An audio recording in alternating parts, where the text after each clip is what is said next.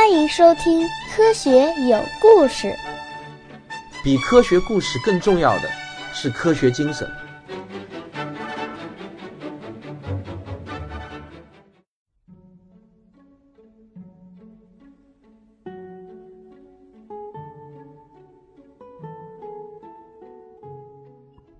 今天我继续为大家讲《仰望星空：天文学史话》这个系列的第三期——日月星辰的变化。我们的太阳东升西落，日复一日，年复一年，人们日出而作，日落而息。这幅景象自人类诞生以来就从未改变过。几乎每一个小孩，从他们懂事开始的时候呢，就会问一个朴素的问题：为什么会有白天？为什么会有黑夜？这个在今天看来简直是简单的不能再简单的问题，却在人类历史上引发过持续上千年的世纪大辩论。古代的先哲们为此伤透了脑筋，磨破了嘴皮。这个问题之所以重要，因为它事关日月星辰运行的根本大法，是打开宇宙奥秘的第一扇大门。只要你是一个双目健全的人，你就能用自己的眼睛发现：每当太阳升起，大地就一片光明；太阳一落下，则夜幕降临。虽然有月亮和星光，但是呢，它们也无法带来光明。所以。任何人都可以用自己的观察得出这样的一个结论：太阳的东升西落带来了白天和黑夜。一次太阳东升西落的周期，人们就把它称之为一日。如果你每天晚上都注意观察月亮，你会发现，月亮每天升起的时间总是会比昨天晚上升起的时间要晚四十八分钟，而且月亮总是会从一个弯弯的弓形，慢慢的变成满月，然后又慢慢的变弯。如此周而复始，这样的一个周期，我们就把它称之为一月。太阳和月亮的变化规律，我们每一个普通人都很容易就可以注意到。然而，星星的变化规律就不是每个人都能注意到了。如果你从今天开始，每天晚上到同一个地点去观察头顶上的美丽星空，如果你能坚持观察一年，并且非常勤快地做好记录的话，那么你应该能够注意到这样的一些事情。我们头顶上的绝大多数的星星呢，都是在整体缓缓地向一侧移动。例如，你可以选取某一个固定的东西作为一个参照物，比如说某一棵树的树梢尖。现在，你把天狼星每次经过这个树梢尖的时刻呢，给它记录下来，你就会发现，天狼星每天都会提早四分钟到达这个指定位置，而整整一年后呢，天狼星又会位于与一年前完全相同的位置。年复一年。周而复始。如果在一个晚上的时间，你把所有星星走过的路径给它连接起来，你就会发现，它们整体在绕着北极星旋转，而这颗北极星似乎永远在同一个位置，一年四季从不变化。人们把这些每年同一时间都处在同一位置的星星呢，就称之为恒星。但是，天上有五颗星星是非常特别的，虽然它们只是星星中的九牛一毛。但是你却很容易发现它们，至少能轻易地发现其中的四颗，因为它们都是天空中最亮的几颗星星之一。这五颗星星每天晚上在天空中的位置都是不同的，而且亮度也会发生变化。人类一定是很早很早就注意到了这五颗星星。中国人根据传统的五行学说，把它们称之为金星、木星、水星、火星和土星，而西方人则把它们叫做 Venus。爱神维纳斯，Jupiter 就是众神之王朱比特，Mercury 是信使神莫丘利，Mars 战神马尔斯，还有 Saturn，朱比特的老爸农业神萨图尔努斯。这五颗星星在天上的运动变化，真可以用神出鬼没来形容。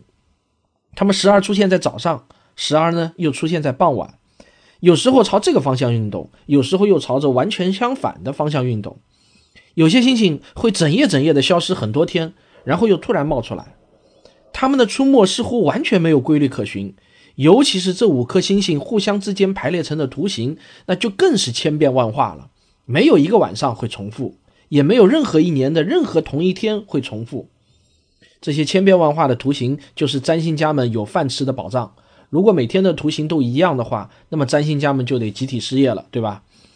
这五颗星星相对于其他满天的繁星来说呢，就好像是五个会行走的异类，因此人们把这五颗星星称之为行星。那么太阳、月亮、五大行星还有恒星，就构成了望远镜发明之前的全部可见宇宙。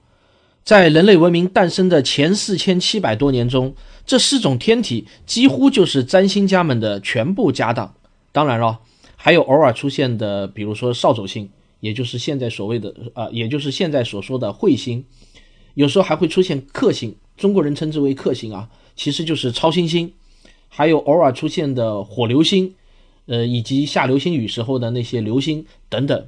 当然，这些天象跟前面所说的那几个天体相比呢，就罕见的多了。所以呢，在古代，占星家也就是天文学家，他们之间是没有什么区别的。这些天体为什么会呈现这样的变化规律？又该如何精确地预测它们在天空中的位置？这些问题让一大批古代先哲们痴迷着，他们争先恐后地提出自己的观点，各种学说粉墨登场，蔚为壮观。首先登场的是我们的老朋友毕达哥拉斯学派。那么他们的掌门毕达哥拉斯的观点是这样的：宇宙的中心是球形的地球，地球外面被一圈球形的天空包裹着，天空的外面呢是一圈被他称之为和谐的一个球，在这个和谐球里面，距离地球由近及远运行着五大行星、月亮、太阳，在外面的一圈呢就是天界。恒星在里面运行着，天界之外就是一圈永不熄灭的天火，所有的这些天体都围绕着地球做着匀速圆周运动。然而，毕达哥拉斯的一个学生费洛劳斯却提出了这样的异议：“先生，您的这个观点从数学上来说还是不够和谐。是您亲口教导我们，宇宙中的万物规律必然在数学上是和谐完美的。”毕达哥拉斯有点小不高兴，他觉得这个学生好像挺自以为是的，就反问道：“那么你说说看，怎么就不和谐了呢？”费洛劳斯略带谦卑地说：“啊，但是其实是憋着那种装劲。先生，我们来数一下：地球、月亮、太阳、金、木、水、火、土、恒星球，一共是九个天体，对不对？但是九这个数字明显是不对的呀。”我记得您教过我们，这个世界上只有一、三、六、十才是神圣的四重数，因为这些数字刚好能组成一个完美的等边三角形。因此，我认为天体的数量一定是十个，而不是九个。这个毕达哥拉斯听完以后呢，呆了一呆，马上就有一点小尴尬，他不得不附和说：“说的对，说的对，我怎么忘了这茬？呃，看来老师的年纪确实是大了。”这个费洛劳斯呢，就有点小得意。他接着说：“我的观点是这样，必然还有一个天体的存在，只是我们看不到它，因为它始终处于地球反面的位置。我把它称之为反地球。加上了这个天体，那么宇宙就和谐了。”谢谢大家，我的发言完了。这时候下面是掌声一片啊！费洛劳斯的观点博得了毕达哥拉斯学生们的广泛支持。大家可以看到啊。在那个年代，思辨的力量是很强大的。也就是说，如果你的思辨说的有道理，说的头头是道的话呢，基本上其他人就会认为你说的是真有道理。很少有人会提出：“哎，你这样子有没有实际的证据来证明啊？”那么，能提出这种有没有实际证据来证明的这种思想的人呢，在当时其实是不多的。而人类智慧的这种火光呢，恰恰。是从这一群人身上开始冒出来的。这个没过多久呢，有一个叫做柏拉图的年轻人发出了疑问。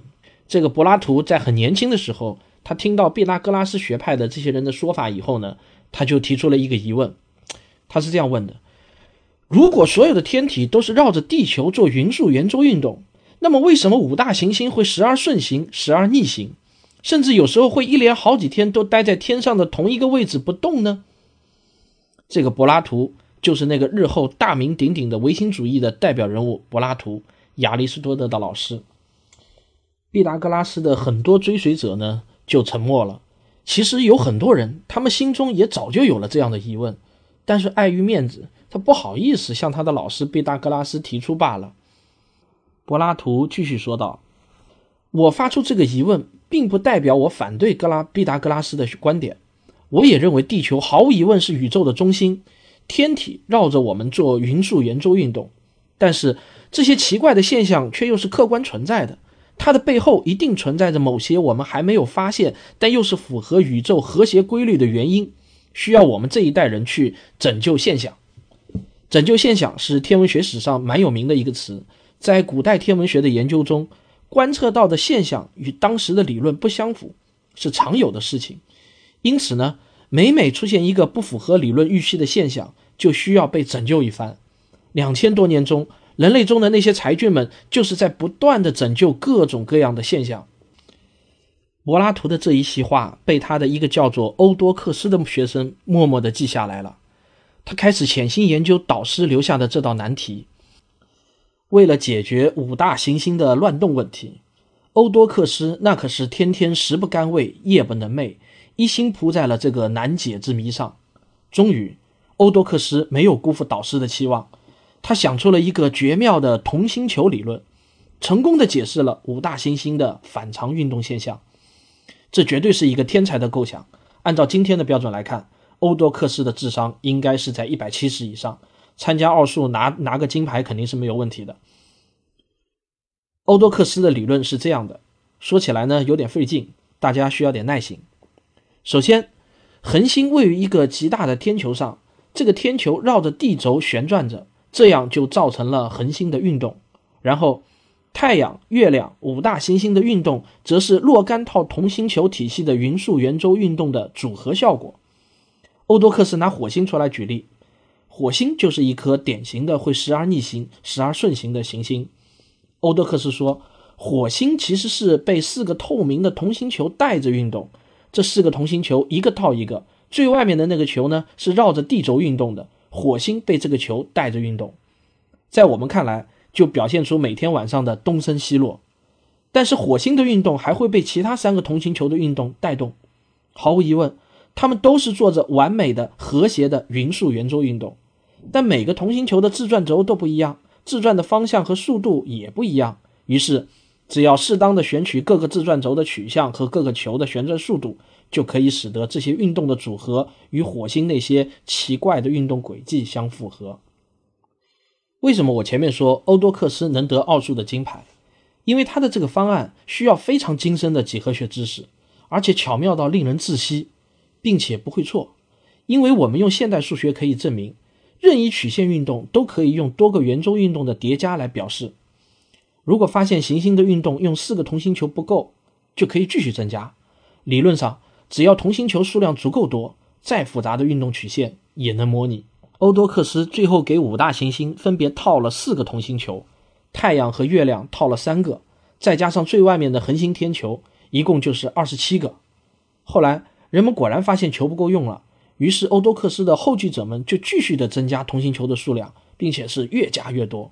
最后，经过大师级人物亚里士多德的改进和完善，同心球理论达到了它的巅峰，并且亚里士多德为这个改进后的理论还起了个更加动听的名称——水晶球模型。呃，这套理论模型在很长的一段时间内是雄霸江湖，无人能与之匹敌。于是。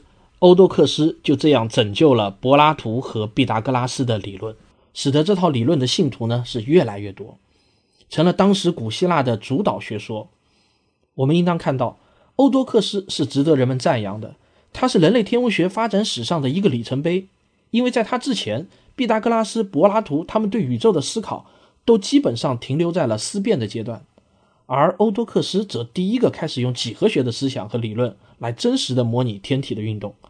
正因为有了这个方法，人类才可以有胆量去预测天体的位置。天文学因此逐渐开始有了脱离哲学和占星术的原动力。当然，离真正脱离还有将近二十个世纪的漫漫长路要走，但这毕竟是一个开端。在欧多克斯之前，五大行星组成的图形是来自神的启示。人类只能在观察到以后呢，战战兢兢地去揣测神的意图。占星家也因此能成为一个高薪的职业，不过这个风险也很高，弄不好就是要掉脑袋的。在欧多克斯之后，人类理性的小火苗正式窜了起来，摇曳在风中。虽然摇摇晃晃的，看上去随时会被熄灭，但已经没有什么力量能够阻止它燃烧起来了。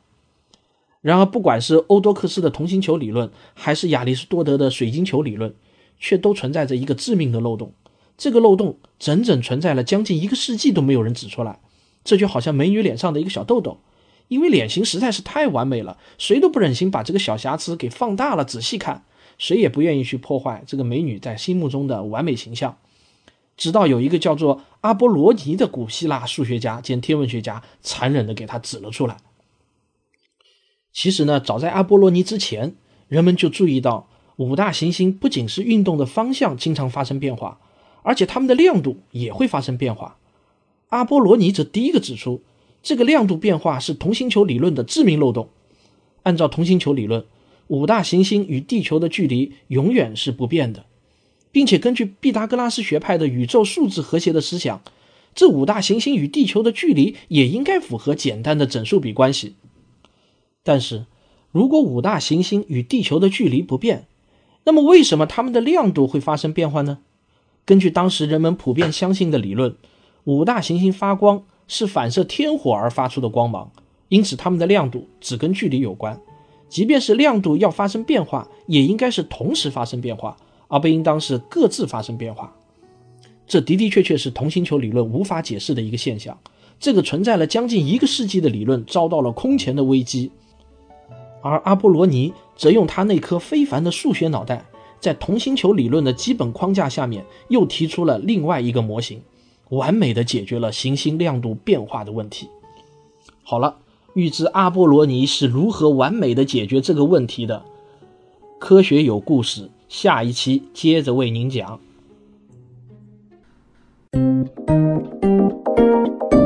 科学声音。本期节目的视频版本可以在微信小程序“科学声音”中观看。我想呢，大家一定听出来了，我呢其实是一个南方人，所以呢，南方人说普通话呢是说不准的，尤其是平舌音和翘舌音呢，对我来说呢要分清楚是一件很痛苦的事情，这是我的一个短板。基本上，比如说像挣扎，到底是挣扎还是挣扎还是？挣扎，我是经常分不清楚的，而且每次要在拼音上打全拼的时候，要把“挣扎”这两个词打准打出来啊，特别的难。我基本上要排列组合个好几遍才能把把这个词儿给打出来。那还有比这更痛苦的，有一个叫“引擎”的，“引擎”我也不知道我现在念的对不对啊？就是前鼻音和后鼻音，我是总是打不对。这个“引擎”到底是“引擎”呢，还是“引擎”呢？我每次说这个词或者打这个词都很痛苦，不过包括到现在，我还是不知道该念引擎还是引擎。然后讲到这里呢，我突然又想到了，呃，前两天呢，我就是开通了那个打赏的那个服务，就是喜马拉雅不是有一个打赏嘛？我一开通以后呢，当天呢就收到大概这个十八块钱的赏金，其实总共是二十块了，但是有两块钱是我自己打赏给自己的。所以呢，我当天就收到了十八块钱的这个打赏金额。你知道我当时看到这十八块的打赏金额，心里那叫一个激动啊！当然还充满了一种感动。那天中午我吃盒饭的时候，我本来呢一般都是买不超过十六元的盒饭，那天呢我就买了一个十八块的盒饭，啊，慰劳了一下自己，也算是对自己的一种鼓励和奖励。所以说呢，打赏这个东西很奇怪，你说十八块钱能干嘛？啊，基本上也不算什么钱。但是呢，因为你通过这种方式，别人自愿给你了十八块钱，你就会觉得哇，这个十八块钱的这个价值真的是蛮高的，而且对自己的这种精神鼓励确实蛮大的。这种兴奋啊，就好像自己人生当中赚到的第一桶金一样，呃，特别有意思。所以呢，在这里呢，我要特别感谢一下第一个给我打赏的这个拓跋 O H 同学，你的这五块钱的打赏呢，让我如沐春风啊。还有呢，第二个给我打赏的 Fox 高，还有马可思维，还有驱蚊二一，还有 Demi EV，啊，这些人都给我做了打赏。当然，我也要自己感谢一下自己，因为我自己也给自己打赏了两块钱。另外呢，我这两天也收到了很多的这个评论，基本上呢都不介意我的口音，这一点呢让我蛮高兴的。另外呢，我还想知道一下。在收听我《时间的形状》这个专辑的听众当中呢，有多少是已经读过我的书了的？还有多少是没有读过我的书了的？啊，希望你能评论告诉我一下，这样子呢也便于我决定用什么样的方式来念这本书，中间要穿插的感想是多一点呢，还是少一点？另外也希望你告诉我，你想听到我在念书的过程中穿插一些什么样的废话？好了，今天的废话和唠叨就到这里，欢迎收听下一集。哦，对了，你不点一下订阅吗？